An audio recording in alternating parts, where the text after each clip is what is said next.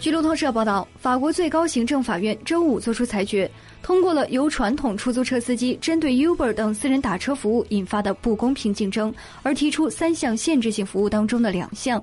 按照新规，Uber 等私人打车服务将被允许按里程收费，但新规同时要求 Uber 等私车司机在把客人送到目的地后，应立即返回基地，而不得四处揽客。